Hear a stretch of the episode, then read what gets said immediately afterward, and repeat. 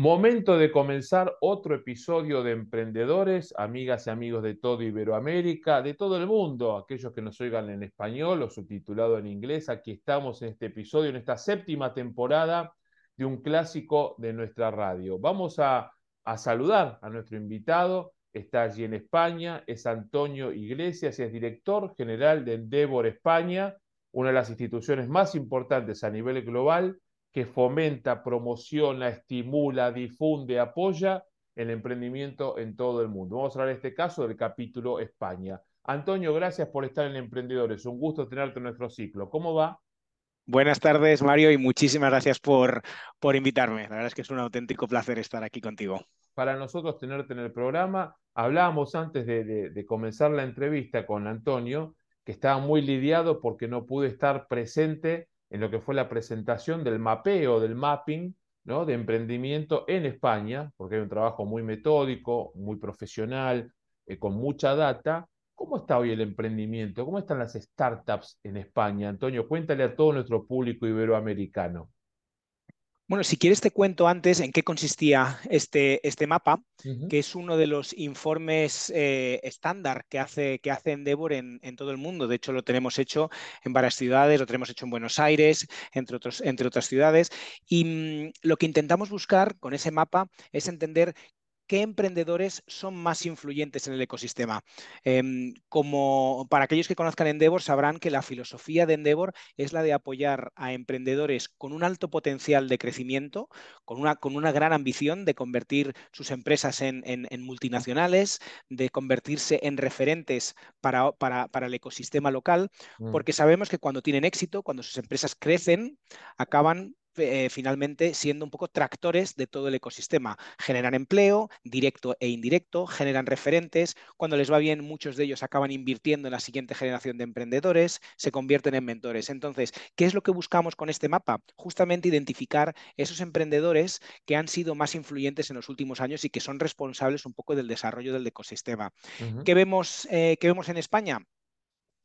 Un, varias particularidades. ¿no? Una de ellas es que es un, sistema, es un, es un ecosistema eh, que ya no es un ecosistema naciente, es un ecosistema que está evolucionando de una manera muy, muy positiva. Vemos que los emprendedores más influyentes los han aparecido en distintas épocas. Tenemos emprendedores que son de los años 2000, tenemos año, eh, emprendedores de principios de los años 2010, tenemos uh -huh. emprendedores ya muy, muy influyentes de, con empresas tan jóvenes como dos o tres años, lo cual vemos que se está dinamizando el ecosistema.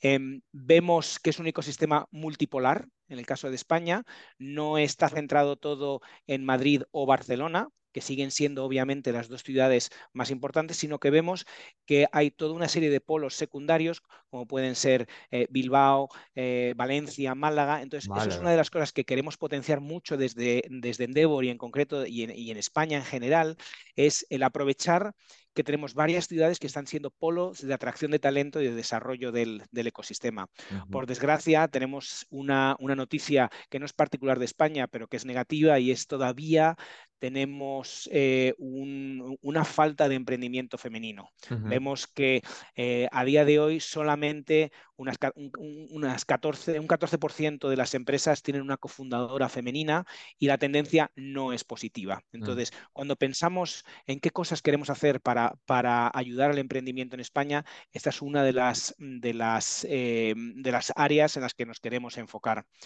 Y otra, y otra de las grandes conclusiones es que en España las empresas, en España siempre tradicionalmente ha habido bastante apoyo para el nacimiento de las empresas uh -huh. y no tanto para esa fase de crecimiento posterior, ¿no? justo en la que Endeavor eh, ah. se está enfocando. ¿Qué nos hemos dado cuenta? Que en España, comparado con otros ecosistemas más maduros, las empresas tardan más en escalar. De hecho, las empresas tienden a alcanzar su empleado eh, número 100, si no me equivoco, a hacerlo entre el año 5 y 10 desde su fundación. Es decir, no son empresas que nazcan y crecen inmediatamente, sino que tienen un periodo eh, algo más prolongado en el tiempo de asentamiento antes de empezar ese, ese posterior escalado. Eso Entonces, es por una, disculpa que te, te interrumpa, es por una, una mirada conservadora en el desarrollo del negocio o porque hay algún factor dentro de lo que es el, el, el emprendimiento en España que no permite que se escale más rápido tenemos distintas hipótesis, no, no, no te puedo garantizar la respuesta, que las respuestas sean esas, ¿no? Pero hay varias hipótesis. La primera,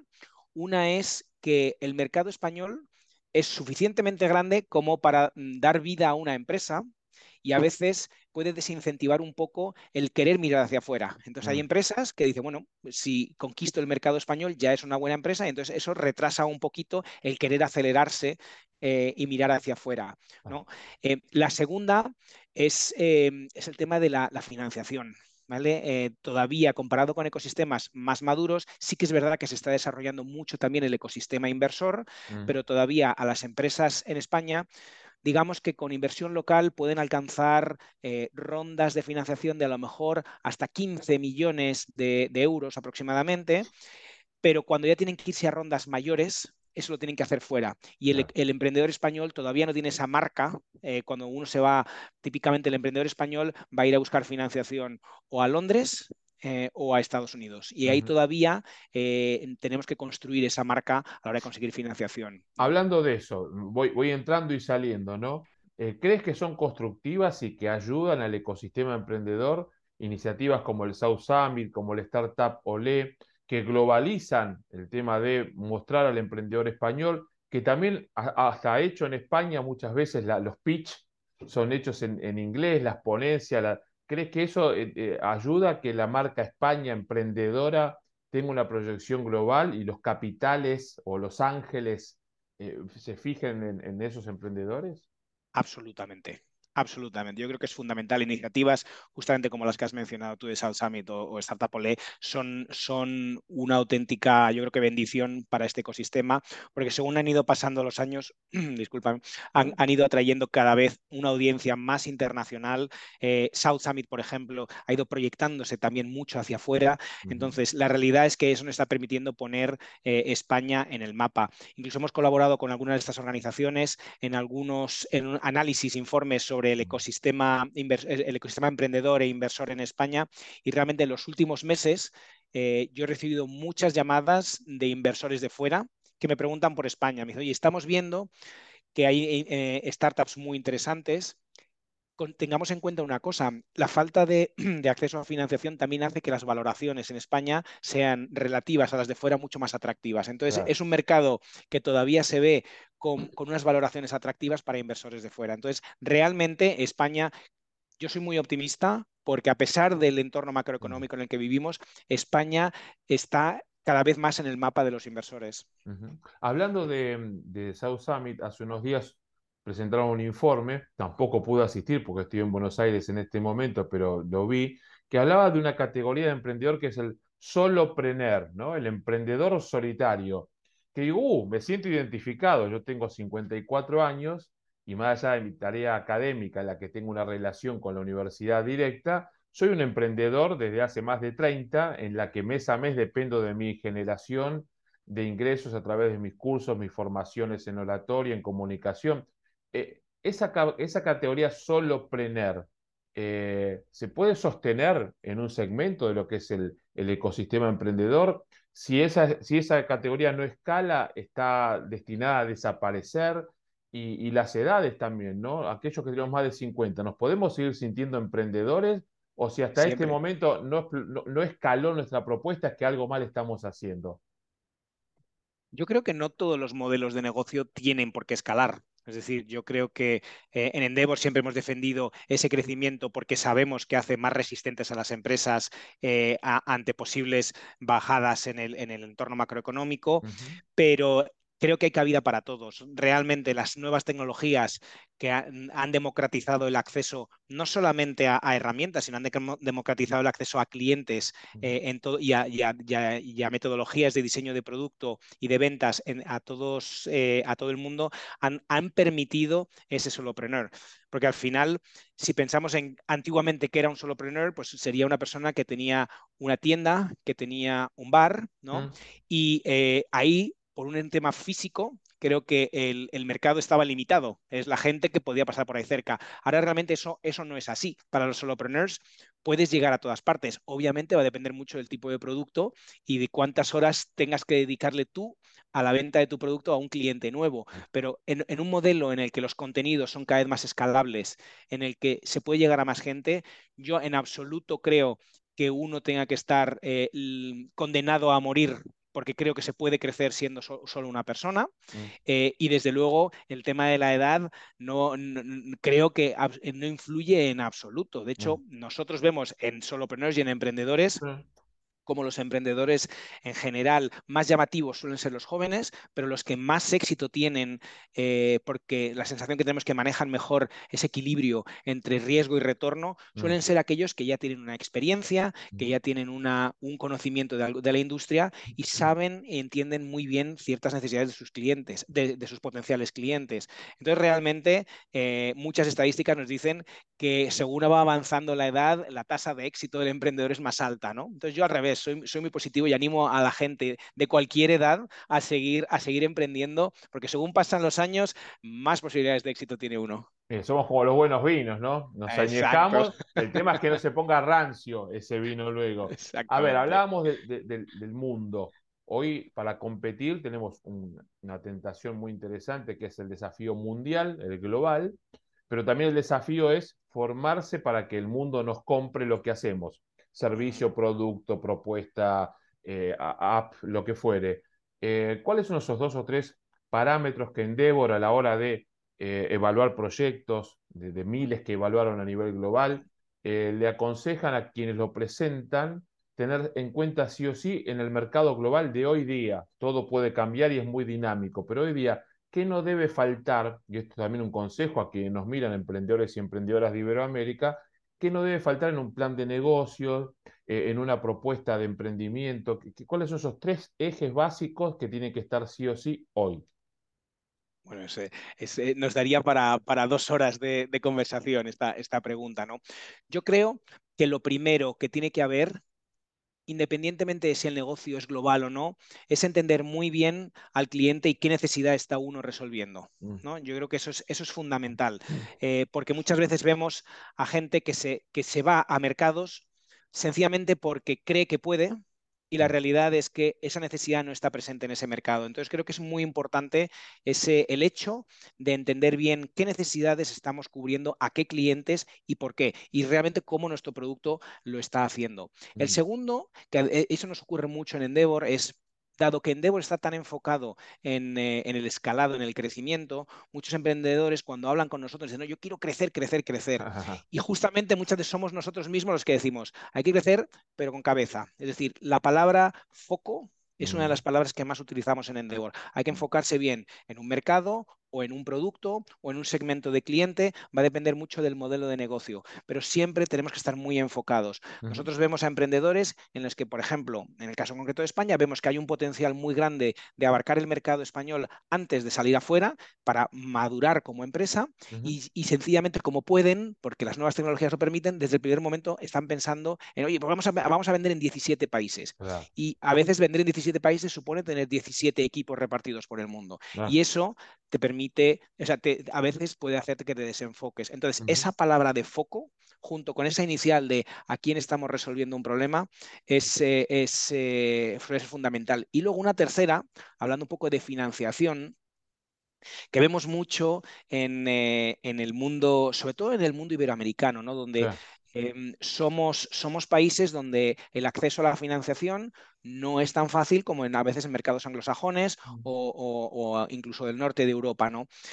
Y yo creo que es una ventaja que hemos desarrollado. Es decir, somos muy cautelosos a la hora de usar el capital. Somos mm. muy eficientes a la hora de usar el capital. Entonces, tan mm. importante en el plan de negocio es eh, la, estrategia del famoso go-to-market strategy y la, estrategia de a quién le vendo y dónde le vendo y cómo, como el uso y la estructura de capital. ¿no? Entonces, yo creo que una, de las ventajas que tenemos eh, en, el, en, el, mundo de los emprendedores iberoamericanos es que sabemos que conseguir capital es difícil, sabemos que las condiciones pueden ir cambiando de manera rápida y eh, se, acuñó hace unos, unos, años esa palabra de que eh, Iberoamérica es más tierra de camellos que de unicornios. Los unicornios son los que consiguen levantar capital, capital, capital y, y tienen empresas que valen mucho, mientras que aquí somos animales, uno, que somos reales, lo primero, ¿no? Pero y segundo, animales que saben cruzar el desierto racionando muy bien el agua. Entonces, yo esa, esa parte de la estructura del capital creo que hay que recordarla y no obsesionarse con levantar cuanto más capital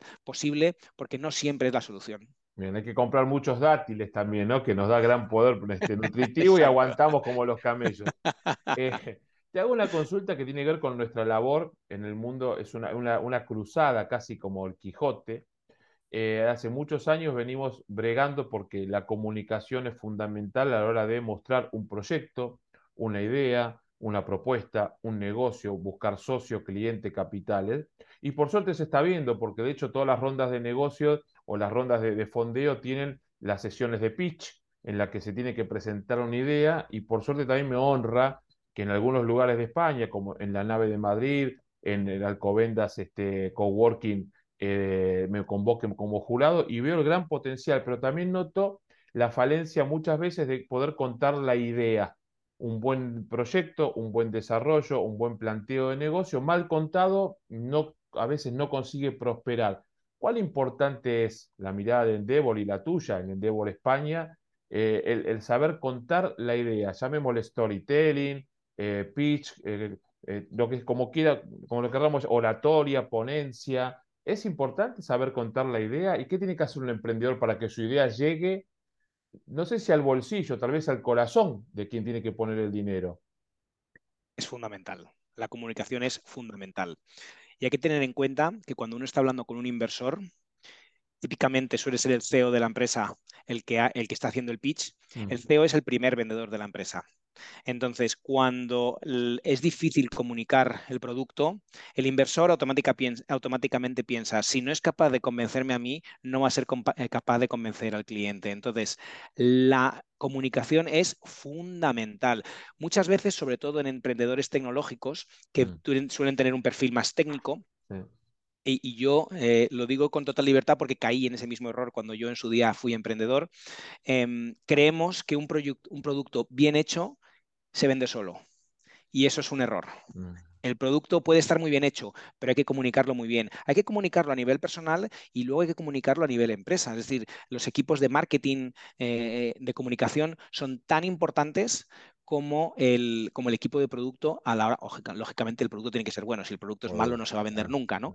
Pero, pero es, es, muy, muy importante. Y de hecho en Endeavor, preguntabas cuánta importancia le damos, ¿no? Nosotros en nuestro propio proceso de selección, que es un proceso muy estricto, es un proceso que eh, a, nivel global ahora mismo superan aproximadamente el 2,7% de las empresas que lo, que lo inician, es decir, valoramos, se valoran muchos puntos, ah. pero está muy basado en la capacidad de los fundadores de contar en sesiones relativamente cortas, sesiones de aproximadamente una hora, con algunos de los mentores, mm, de las mentes más brillantes eh, del mundo entero, eh, ser capaces de explicar bien su empresa y ser capaces de, responder de manera precisa a las preguntas que están, que están recibiendo. Muchas veces yo lo he oído, este emprendedor parece bueno, pero como no cuenta, pero no cuenta bien su historia, entonces no estamos seguros de que realmente sea capaz de llevar a buen puerto esta nave. Entonces, por responder muy rápido a tu pregunta, es fundamental la comunicación y qué pueden hacer los emprendedores. Lo primero es reconocer ese, e, e, esa, esa, carencia, por así decirlo. Y yo en Endeavor siempre recomiendo el dejarse asesorar por expertos. Vayan a hablar con gente, pues un perfil como el tuyo, Mario, vayan a hablar con gente que son expertos en comunicación, gente que sabe contar una historia, que sabe transformar una serie de datos en una historia que llegue no solamente a la cabeza, sino al corazón, que al final es lo que nos hace muchas veces tomar las decisiones. ¿no? Entonces, para mí la recomendación es eh, reciban, reciban feedback, pidan que les den feedback honesto, no seamos, no nos autoevaluemos, sino pidamos feedback de qué tal estoy comunicando y si no estoy comunicando bien, que se dejen asesorar. De hecho, tú vienes con un paso por el MIT, el Massachusetts Institute of Technology, y ahí Nicolás Negroponte, cuando comenzaba con, era un gran comunicador de su idea. Yo recuerdo de niño en Argentina leer los artículos de, Negroponte y apasionarme, ¿no? Y en Stanford, que también es otra de las casas por donde tú pasaste, hay un, un discurso emblemático de Steve Jobs a los graduados de Stanford, en los que en 14 minutos, uniendo tres puntos, cuenta su historia de vida de manera inspiracional ha graduado de una de las escuelas más importantes de negocios del mundo. De ahí la importancia, y Steve Jobs en sus presentaciones, yo hablo de esto y me emociono, ¿no? Se me eriza la piel. Porque pero eso es lo bonito.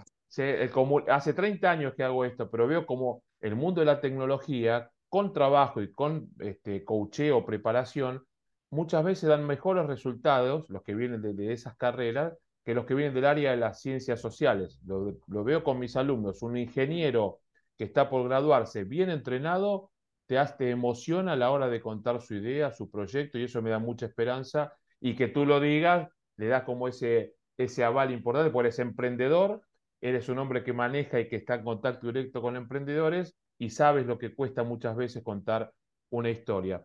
Para cerrar, Antonio, eh, contar lo que viene de aquí a lo que resta del año, porque en Europa el año va de septiembre a junio, así que para el mercado europeo hay mucho por delante. En Argentina no, finaliza en diciembre, pero todo continúa, es un, sinfín. Eh, cuéntame en qué está ahora el, el, foco, el norte de Endeavor España. Pues en este momento, como Endeavor está muy enfocado en ese apoyo a las, a las scale-ups, ¿no? Entonces, estamos trabajando mucho ahora mismo en Endeavor en España eh, en el posicionamiento de la scale-up como motor económico del, eh, país. ¿no? Se vienen unos momentos de alta incertidumbre. En estos momentos, en Endeavor siempre decimos ¿no? que cuando las economías bajan, los emprendedores es cuando suben, ¿no? es, el, es el, momento de los, de los emprendedores, es el momento en el que hay que hacer las inversiones, porque de esta etapa de incertidumbre van a salir los ganadores de la próxima etapa. Entonces, estamos enfocándonos mucho justamente en ayudar a los emprendedores a encontrar esa estabilidad que les permita pasar la etapa, la etapa inicial. Y luego, por otro lado, estamos eh, trabajando mucho en que a nivel social la, se reconozca el valor que aporta la Scale Up, se reconozca el, el valor y el efecto multiplicador, que es una de las palabras clave de Endeavor, ¿no? El efecto multiplicador que tienen empresas, utilizando ejemplos de, España, empresas como Cabify, como Globo, como Wallbox, algunos de estos ejemplos, que son empresas que han crecido, que a veces han sido criticadas por, mm. por diversos motivos, pero que por el camino, a veces parece que, no, esa parte no se, se olvida, han sido responsables de formar a mucho talento, de formar a muchos futuros emprendedores, incluso ellos mismos de invertir en siguiente generación. Entonces, estamos trabajando ahora mismo esos, principalmente esos dos ejes, ¿no? Del ayudar a los emprendedores a eh, traspasar esta etapa de incertidumbre y al mismo tiempo a nivel sociedad trabajar mucho en que se reconozca el valor que tiene el emprendedor en la economía, mucho más allá de su propia empresa particular. Antonio, muchísimas gracias por participar de este episodio de Emprendedores. Sin duda que todos los conceptos que nos has contado y compartido son útiles en el día a día de quienes nos están viendo y yo también los pondré en práctica y la próxima nos vemos en Madrid, Café Mediante, allí en las oficinas. Espero que cuando haya otro informe no tenga que viajar. Si es por trabajo, enhorabuena, siempre que uno viaja, pero nos veremos, por supuesto, allí en Madrid, que se ha transformado también en un foco, en un faro del emprendimiento, no solo a nivel de español ni europeo, sino a nivel mundial, y eso se lo merece por el trabajo de todos los emprendedores y emprendedoras que están día a día apoyando a esto que es el emprendimiento. Te mando un gran abrazo y gracias nuevamente. ¿eh? Muchas gracias, Mario. Gracias.